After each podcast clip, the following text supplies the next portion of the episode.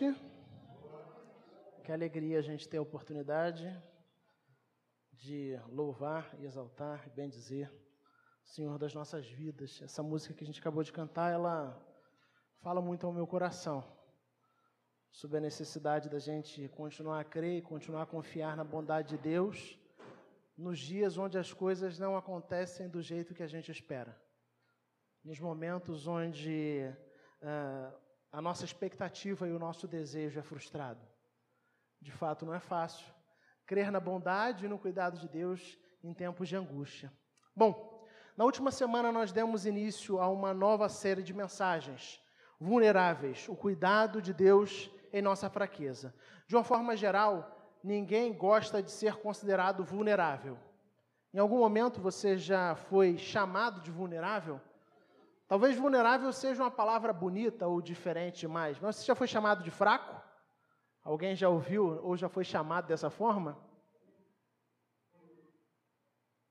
Como eu disse, a gente não gosta de ser chamado de fraco, a gente não costuma admitir as nossas fraquezas, e muito menos a gente gosta de que os outros nos vejam como pessoas frágeis. Afinal de contas, o mundo em que nós vivemos, como já diz o velho ditado, não é para os fracos. Pelo menos é o que diz o ditado. O mundo não é o mundo para os fracos. E aí, nesse mundo que não é para os fracos, nada mais natural do que as pessoas terem tanta dificuldade em admitir sua fraqueza, em admitir sua vulnerabilidade. É muito mais comum a gente fingir que as nossas vulnerabilidades não existem ou até mesmo a gente dissimular. E o que, que seria dissimular? Né? É fingir que a gente está forte e que está tudo bem, quando na verdade nós não estamos tão fortes e nem tão bem assim. Contudo, existem momentos da vida e circunstâncias com as quais eu e você, vez por outra, precisamos lidar, que de uma forma muito clara colocam eh, na nossa frente a realidade inegável da nossa vulnerabilidade. Me parece que o ano de 2021, 2020 fez isso. Mostrou o quanto nós somos frágeis. Mostrou o quanto a nossa vida é frágil. O quanto a nossa existência é frágil. Mostrou o quanto as nossas estruturas sociais são frágeis. Enquanto a estrutura do comércio, da educação, do país, do mundo, ela é limitada, ela é frágil. Então 2020 foi um ano que nos colocou frente a frente com essa realidade que a gente não gosta de admitir. Somos vulneráveis. E domingo passado a gente começou a pensar sobre esse tema, acompanhando a história de um conhecido profeta da palavra de Deus, o profeta Elias. Um grande homem de Deus, um homem que desempenhou o seu ministério num tempo muito desafiador, um tempo muito desafiador da história de Israel. Ele desenvolveu seu ministério durante o reinado de Acabe, descrito na Bíblia como um dos reis mais perversos da história. É isso que a Bíblia nos fala lá em primeiro livro de Reis. Além disso, além de ser um rei profundamente perverso, o texto também nos fala que Acabe era um rei completamente dominado pela esposa. Ainda que ele não fale dessa forma, ele nos deixa isso muito claro, ao mostrar que Acabe era pau mandado, como diriam aí, né? pau mandado de Jezabel, só fazia o que Jezabel queria, e Jezabel, sim, era uma mulher extremamente cruel e extremamente idólatra. Então, Acabe, que era alguém conhecido pela sua maldade, resolve se casar com uma mulher que é cruel e idólatra, mas não apenas isso, ele é dominado por essa mulher de maneira que a sua forma de reinar, a sua forma de governar é amplamente influenciada pelas características dessa mulher, Jezabel, que era cruel e idólatra. Isso de forma alguma exime Acabe de responsabilidade. Talvez a primeira responsabilidade foi exatamente, e o primeiro pecado foi exatamente ser completamente dominado pela esposa. Né? Então já começa aí o grande pecado de Acabe. Mas o fato é que junto eles adoravam, juntos eles adoravam a Baal, uma divindade cananeia, e eles não apenas adoraram a Baal, como eles levaram todo o povo de Israel a também é, se voltarem para a idolatria. Quando você lê o primeiro e o segundo livro de Reis, é, você vai perceber isso.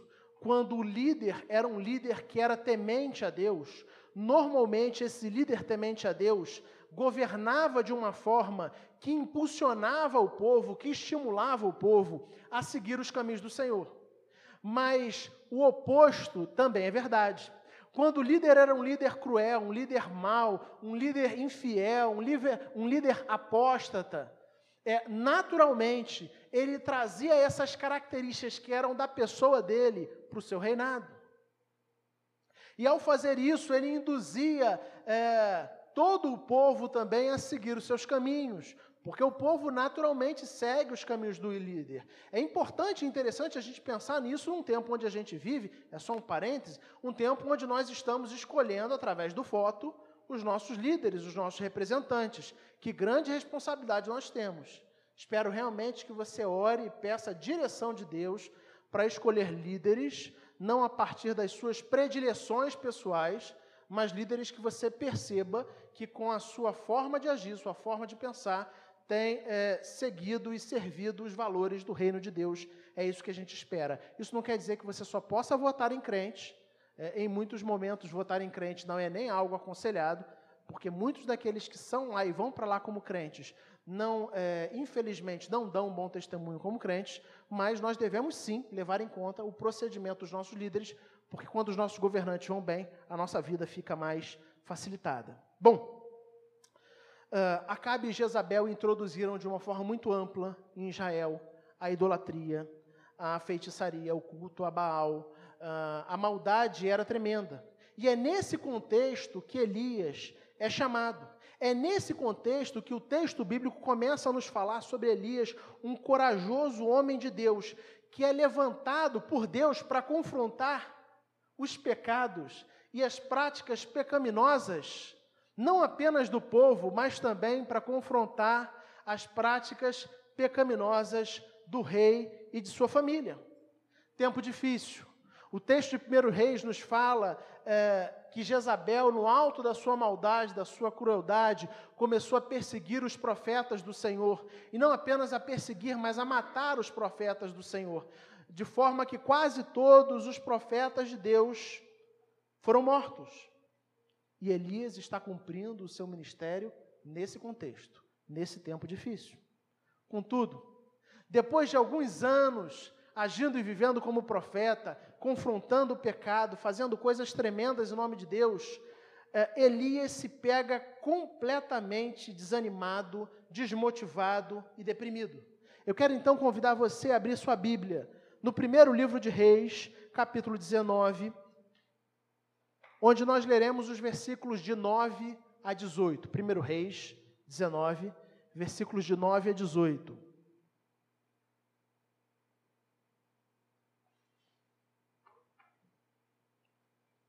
Na última semana, nós pensamos sobre os versículos de 1 a 8. A mensagem, inclusive, está já no podcast da igreja, basta você procurar por IPCcast nas principais plataformas digitais de podcast e acessar lá a mensagem do domingo passado, caso você não tenha vindo, ou caso você tenha vindo, mas queira ouvir novamente. IPCcast no Spotify, no Deezer e por aí vai. Né? E antes da gente fazer a leitura, quero fazer um comentário aqui. A gente conversava sobre isso no grupo pequeno durante a semana. Dona Silvia falou isso e eu fiquei pensando, e é muito verdade. É maravilhoso ler o capítulo 19 é, do livro de Reis.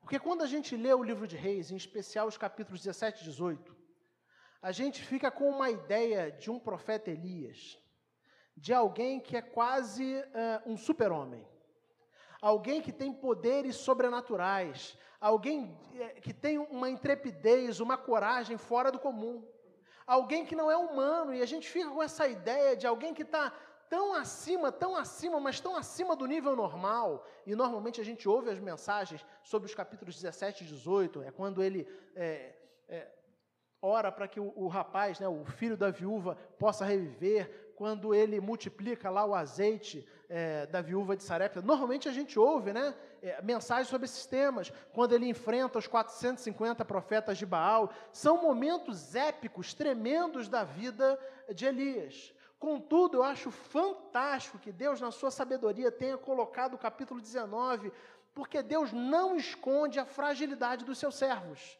E o capítulo 19 começa exatamente nos falando a respeito da fragilidade de Elias, da vulnerabilidade de Elias. O texto começa, a gente vai ler do versículo 9 em diante, mas depois, se você tiver, é, tiver mais tempo na sua casa, você lê os versículos de 1 a 8, texto sobre o qual a gente meditou na semana passada, mas quero apenas pensar aqui ah, a fala de Elias no versículo 3 e 4 do capítulo 19.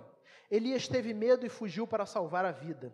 Em Berseba de Judá, ele deixou o seu servo e entrou no deserto caminhando um dia. Chegou a um pé de giesta, sentou-se debaixo dele e orou, pedindo a morte. Já tive o bastante, Senhor. Tira a minha vida. Não sou melhor do que os meus antepassados. Então, o capítulo 19 começa trazendo para a gente, a gente pensou sobre isso semana passada, a percepção de que, mesmo homens e mulheres de Deus, e grandes homens e mulheres de Deus, afinal de contas, Elias foi um grande profeta do Senhor, são pessoas vulneráveis. O texto não nos esconde a vulnerabilidade, a fragilidade dos servos de Deus.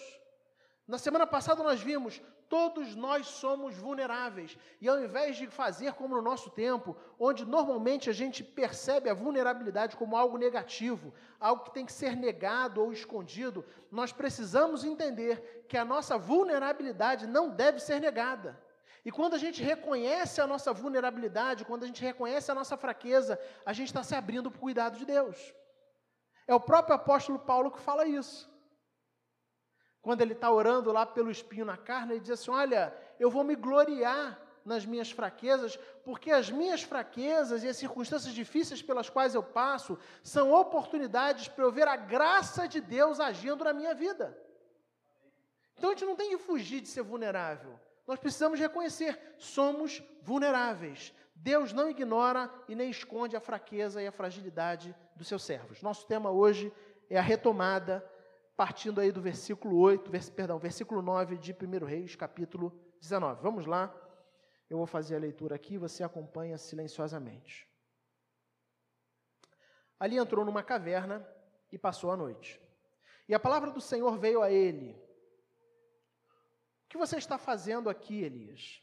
Ele respondeu: Tenho sido muito zeloso pelo Senhor, o Deus dos exércitos.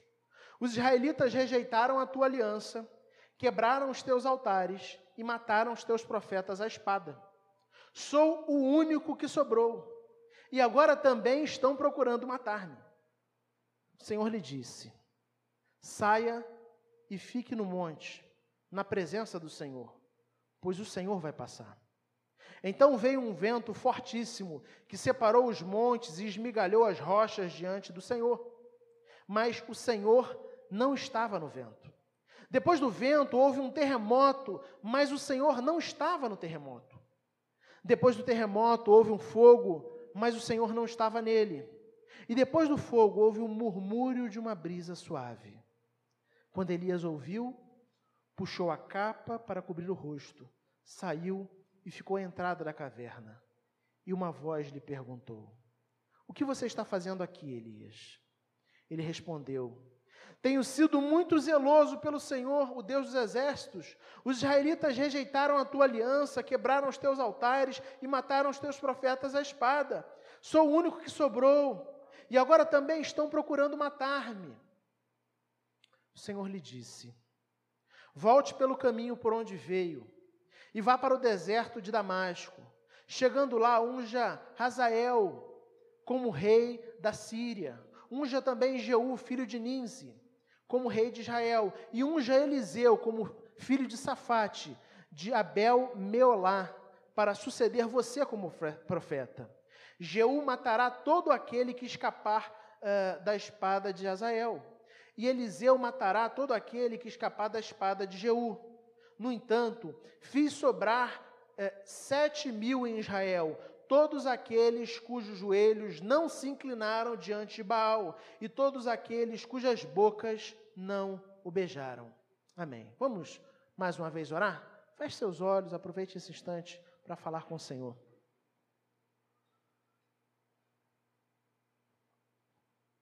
Deus bendito, nós louvamos o teu nome. Tu és um Deus poderoso, Pai. E quando nós abrimos a tua, abrimos a tua palavra, Pai, desejosos para ouvir a tua voz, nós pedimos, Pai, a iluminação do Teu Santo Espírito, que as nossas mentes e corações estejam completamente abertas e atentas para aquilo que o Senhor tem para cada um de nós nesse dia, Senhor. Que a Tua palavra, que é viva e eficaz, traga desafio, traga encorajamento, traga repreensão, para que nós sejamos moldados à imagem de Cristo Jesus, o nosso Salvador, em nome de quem nós oramos. Amém. Amém. Na última mensagem, nós conversamos sobre os versículos de 1 a 8 de 1 Reis, capítulo eh, 19. Com medo, Elias fugiu para salvar sua vida. Exausto e deprimido, ele orou pedindo a morte e caiu no sono. Mas o texto continua e diz que ele foi alimentado pelo Senhor e ele seguiu viagem. O texto que nós lemos fala exatamente o que acontece depois dessa viagem. Elias faz uma pequena jornada, nem tão pequena assim, de 40 dias e 40 noites de viagem. E ele finalmente chega ao seu destino, o Monte Horebe. E aí nós temos o texto que nós lemos, a partir do versículo 9. E eu vou começar lendo os versículos 9 e 10 novamente. Ali, está falando do Horebe, entrou numa caverna e passou a noite. E a palavra do Senhor veio a ele: O que você está fazendo aqui, Elias? Ele respondeu: Tenho sido muito zeloso pelo Senhor, Deus dos exércitos. Os israelitas rejeitaram a tua aliança, quebraram os teus altares, mataram os teus profetas à espada. Sou o único que sobrou, e agora também estão procurando matar-me. Como nós dissemos na última mensagem, o coração de Elias precisava de cura. Muitos até afirmam, e eu concordo, embora não tenha aptidão técnica para afirmar isso, é, que Elias, nesse momento, se encontrava num período de depressão. Depois de anos e anos enfrentando tensões e pressões, vivenciando circunstâncias extraordinárias, confrontando o rei, confrontando gente perigosa, vivendo situações de limite, Elias, depois, o capítulo 18, o capítulo anterior, fala exatamente do enfrentamento de Elias contra os 450 profetas de Baal. E depois de viver esse momento extraordinário, aquele se encontra exausto e desgastado. A gente vê e lê sobre um Elias que parece que tinha chegado ao seu limite físico e emocional. E eu começo destacando uma coisa: entenda, quando nós vivemos constantemente no limite, uma hora nós não vamos suportar, porque todos nós somos vulneráveis. Elias há anos vinha vivendo no limite. Só que ele é um ser humano. Há anos ele vem lidando com situações de tensão. Há anos ele tem sido exposto a circunstâncias das mais diversas. E há anos ele tem agido de maneira corajosa, de maneira intrépida. Só que chega um momento onde ele já não aguenta mais. Então, quando a gente vive constantemente no nosso limite, uma hora o motor falha, uma hora a gente não suporta, uma hora a gente não aguenta, uma hora a gente se sente exaurido, uma hora a gente se sente desgastado. E é exatamente isso que aconteceu com Elias. Ele vem numa, numa crescente muito grande, e eu realmente encorajo você que ainda não leu, eu dei isso como dever de casa semana passada, a ler os capítulos 17 e 18 é, de 1 Reis durante a semana. Porque Elias vem num engajamento tremendo, fantástico. Mas quando chega no capítulo 19, já ele está tão cansado por anos de limite, que ele, desgastado, não aguenta. Ele é vulnerável. E aí Deus, lá na parte inicial do capítulo 19, Deus começa a tratar o coração de Elias. Mas aquela caverna em especial, a caverna que Elias entra, seria um lugar de encontro com Deus e de cura. Mas é interessante notar também que, pelo menos quando a gente lê o texto, parece que o descanso, o sono, era parte fundamental desse tratamento. Elias estava exausto, deprimido, desgastado. Como você preferir chamar, adjetivar. Mas é muito interessante porque quando ele faz na, na parte inicial do texto, né, nos versículos de 1 a 8, Elias caminha, ele ora, e aí o que, que acontece? Ele dorme. E aí, mais, e aí um anjo pega, acorda ele, dá alimento para ele, tem alimento preparado na frente do rosto dele ali. Ele come, e aí o que, que acontece?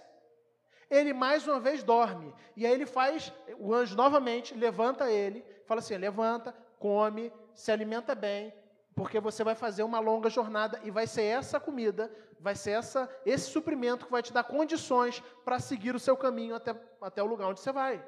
E aí ele faz a jornada e vai até Oreb, e quando ele chega no Oreb, o que, que ele faz? Ele dorme mais uma vez. Me parece que é, esse, essa parte do descanso, do sono, era parte fundamental do tratamento de Deus na vida de, de Elias. Ele estava cansado. E dormir era parte do tratamento de Deus. E por que eu estou falando isso? E por que é importante destacar isso? Porque a gente vive num tempo onde as pessoas dormem pouco. A gente vive num tempo onde o ritmo no qual nós costumamos viver é maior do que o que Deus nos capacitou para viver. E normalmente a gente só para quando a gente quebra. É mais ou menos ilustrando como um carro, só para quando está quebrado. Só que Deus não apenas nos criou, Ele criou um ritmo para a gente viver, desde a criação. O texto que fala da criação, lá em Gênesis, fala que em seis dias Deus criou todas as coisas, e no sétimo dia ele fez o quê? Descansou. Mas se Deus não se cansa e nem se fatiga, como nós lemos, por que, que Deus descansou?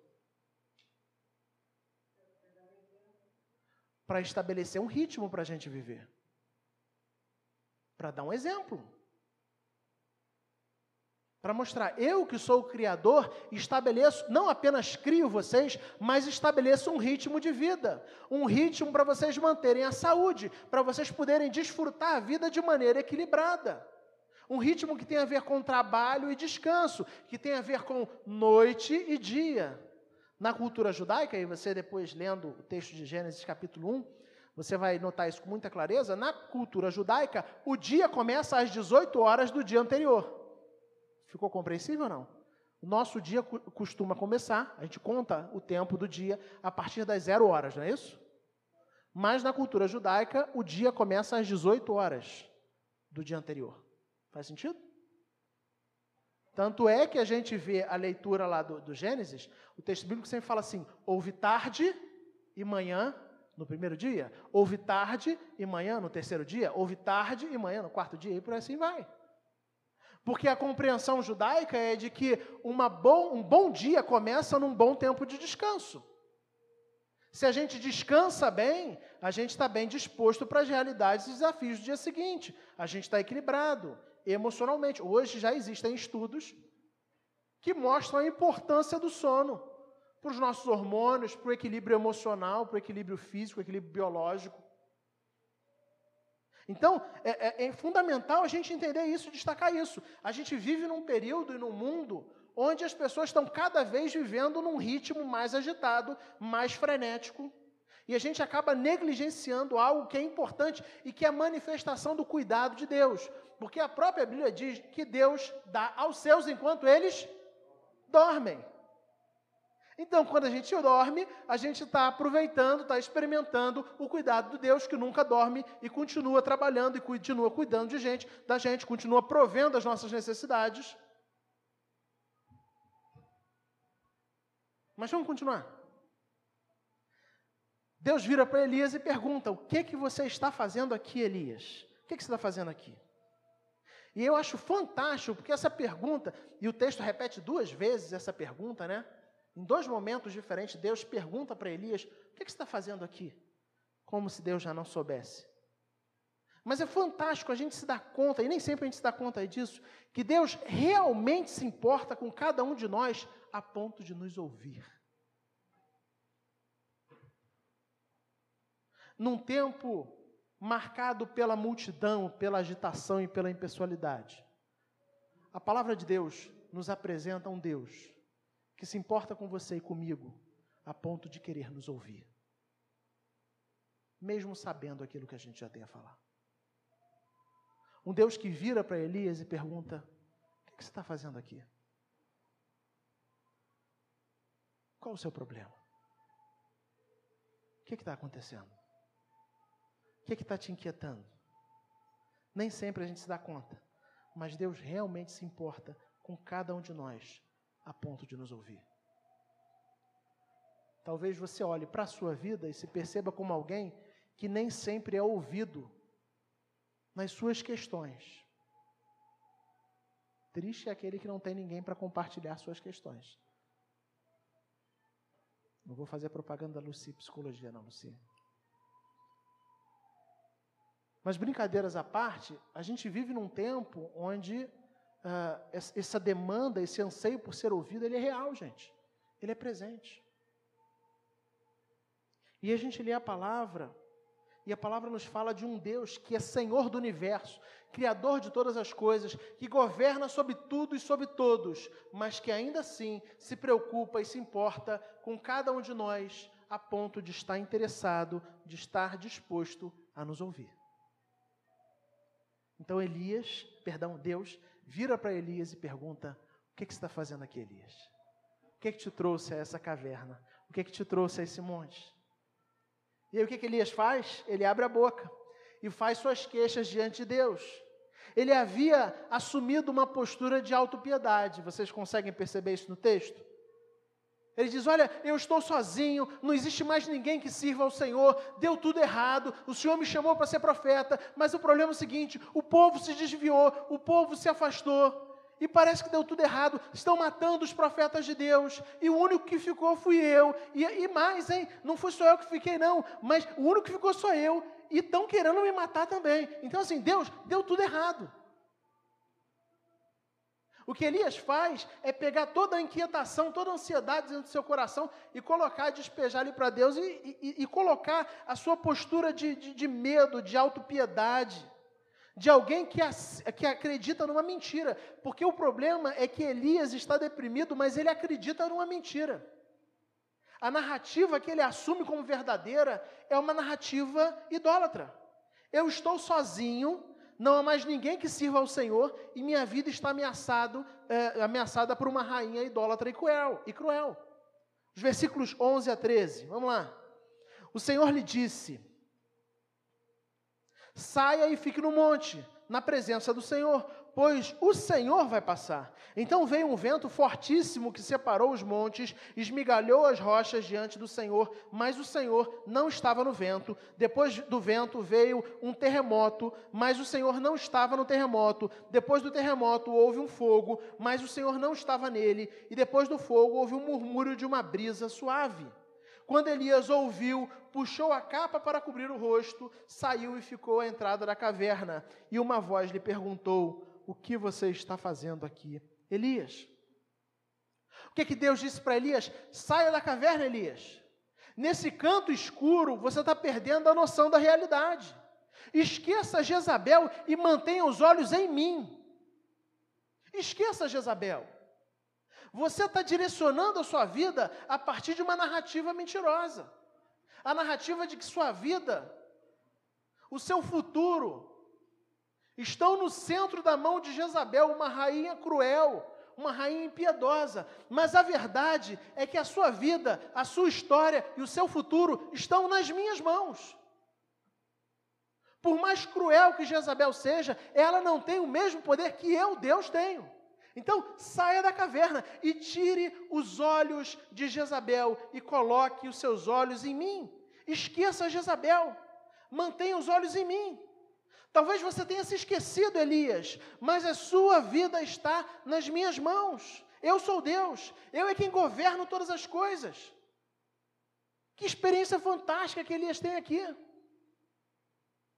E eu acho que a gente pode traçar um paralelo muito interessante sobre muito da nossa angústia e inquietação. A gente vive um ano onde as pessoas estão absolutamente amedrontadas assustadas pela realidade do vírus. E eu não estou falando que você não deva tomar precauções, que você não deva se cuidar e que o vírus não mate. O vírus mata sim. Tem muita gente morrendo dele. Mas o que eu estou falando é que quem governa a sua vida não é o vírus.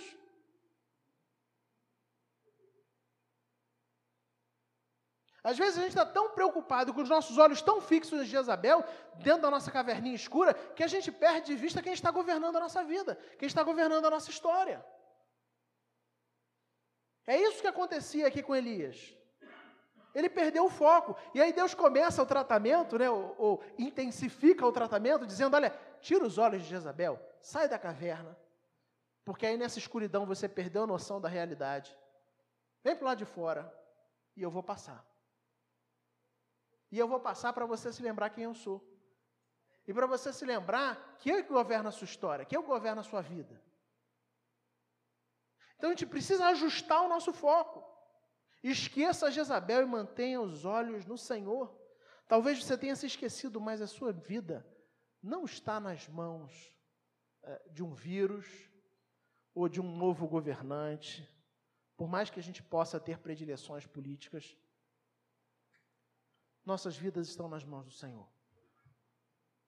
Existe uma frase, eu citei ela uns meses atrás, não estou lembrando quem é o autor, mas não fui eu. Era até bom que fosse, mas não fui eu não. Todos nós somos imortais, enquanto Deus tem um propósito para a gente nesse lugar aqui.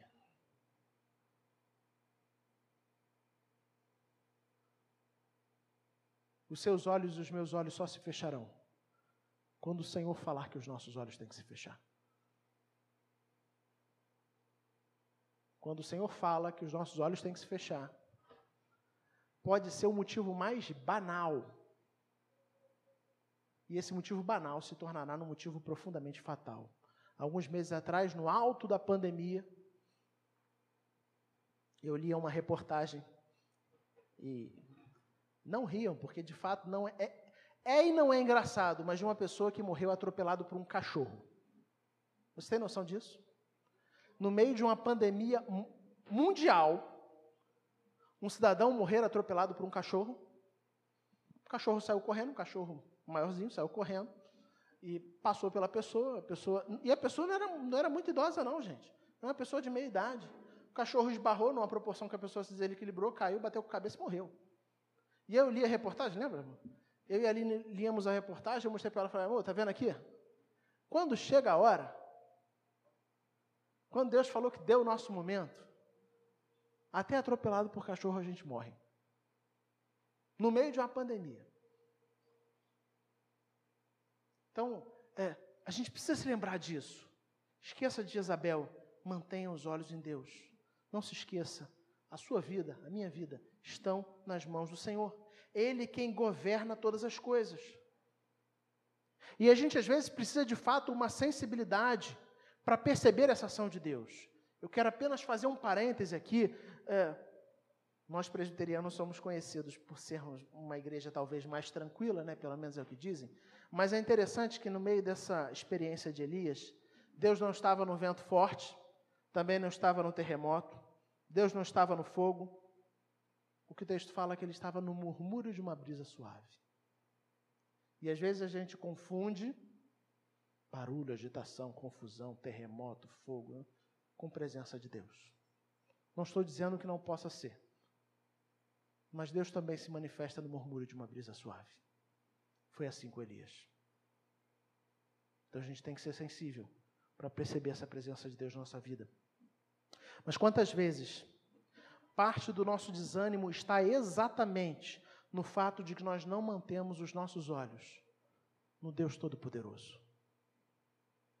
Quantas vezes a sua angústia a minha angústia estão em, no fato de nós, embora falemos que a gente confia em Deus, que a nossa vida está nas mãos de Deus, na prática a gente vive e a gente age como se dependesse da gente, ou se a nossa vida estivesse na mão de Jezabel, metaforicamente falando. Quantas vezes o nosso desgaste não tem a ver com a gente tirar os olhos do Senhor e olhar para outras coisas? Mas Deus continua a corrigir a percepção de Elias. Veja a sequência do texto, versículos 14 a 18.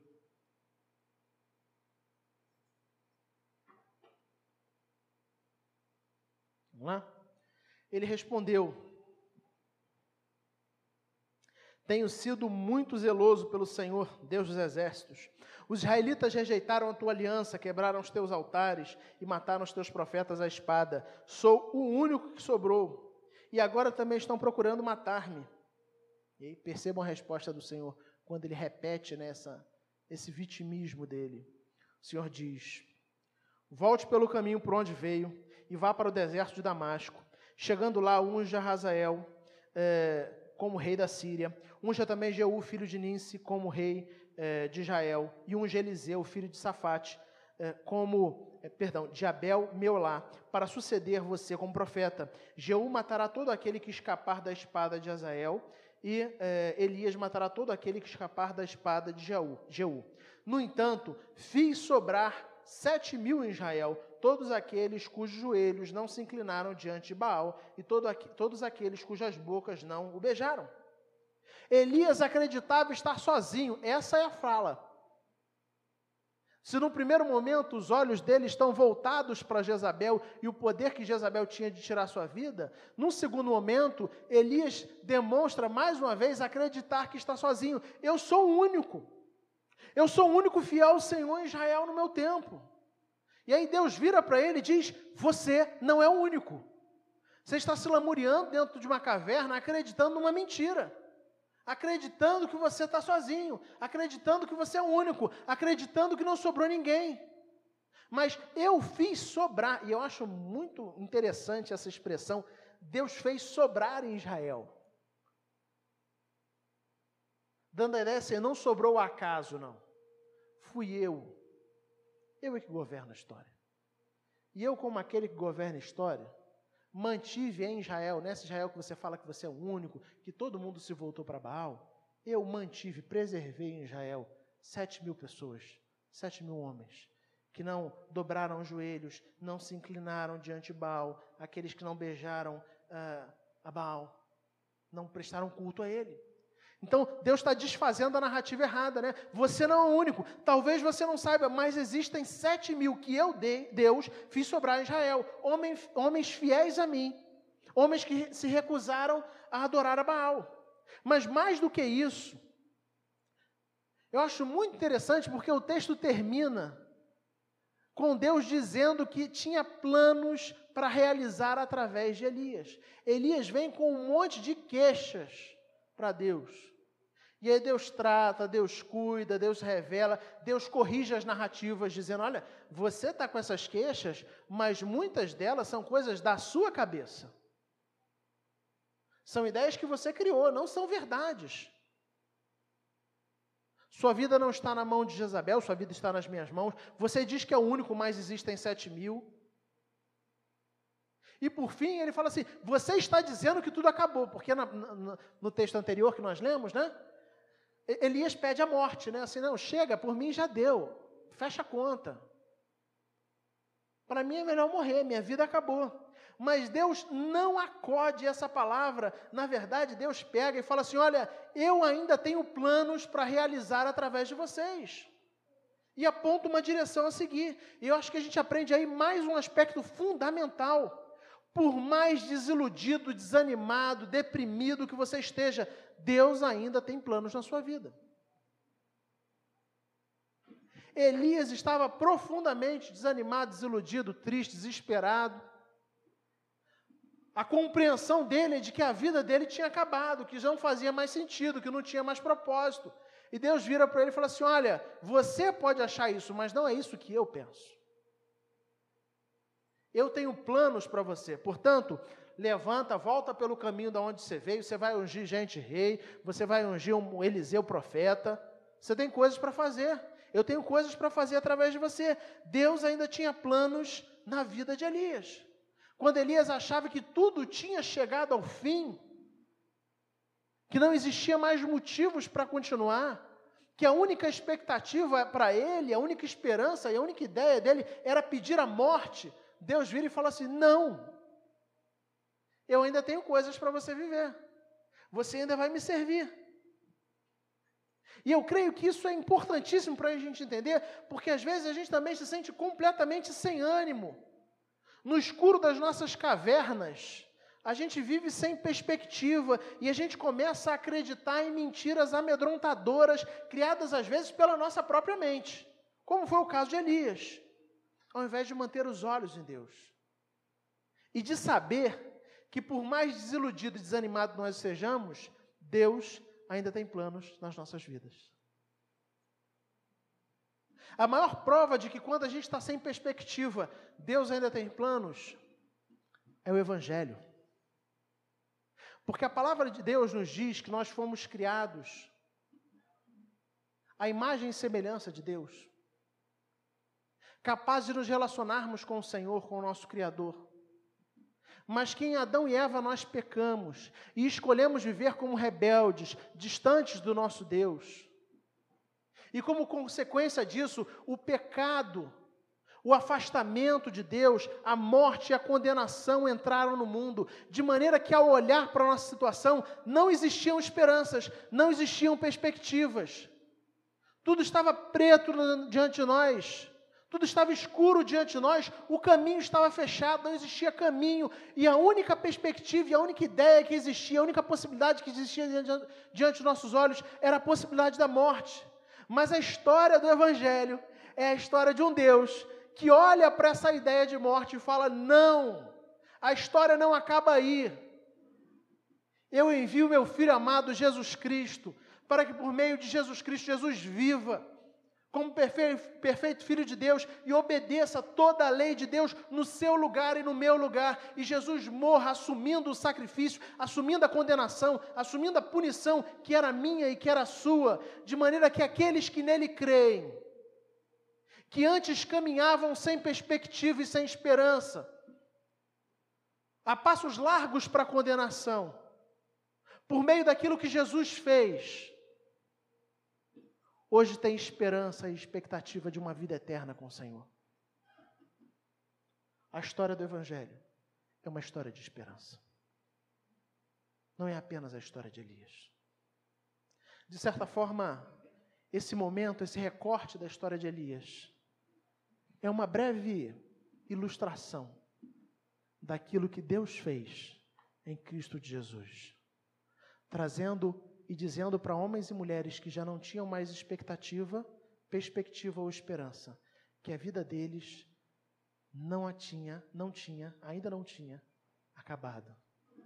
Porque Jesus entraria na história e transformaria todas as coisas. Então, caminhando para o fim, às vezes a gente se sente completamente sem ânimo, no escuro das nossas cavernas sentir-se desanimado, saber que você é vulnerável, passar por momentos de fraqueza não é pecado, gente. Eu disse semana passada, o próprio Senhor Jesus no Getsemane externalizou sua vulnerabilidade. O próprio Senhor Jesus não teve vergonha de dizer: Olha, fiquem aqui comigo e de colocar pessoas amigos próximos para partilharem aquele momento com Ele. O próprio Senhor Jesus sua gota de sangue no Calvário. A gente não precisa ter medo, vergonha da nossa vulnerabilidade. Quando a gente reconhece a vulnerabilidade, a gente se abre para que o poder de Deus e a graça de Deus se manifeste nas nossas vidas.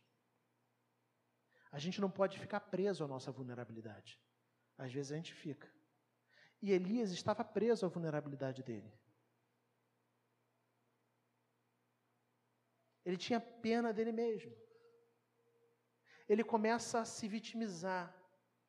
Ele começa a ter uma, uma percepção equivocada da realidade dele. E fala: Olha, eu estou sozinho, eu estou abandonado. Eu não tenho ninguém por mim. Minha expectativa e minha esperança acabou. E Deus chama Elias para perto cuida, trata do coração de Elias. E mostra: olha, não acabou não. Você pode achar que a sua vida acabou, mas eu tenho coisas para realizar na sua vida e para realizar através de você. Vamos orar? Feche seus olhos, coloque sua vida diante do Senhor.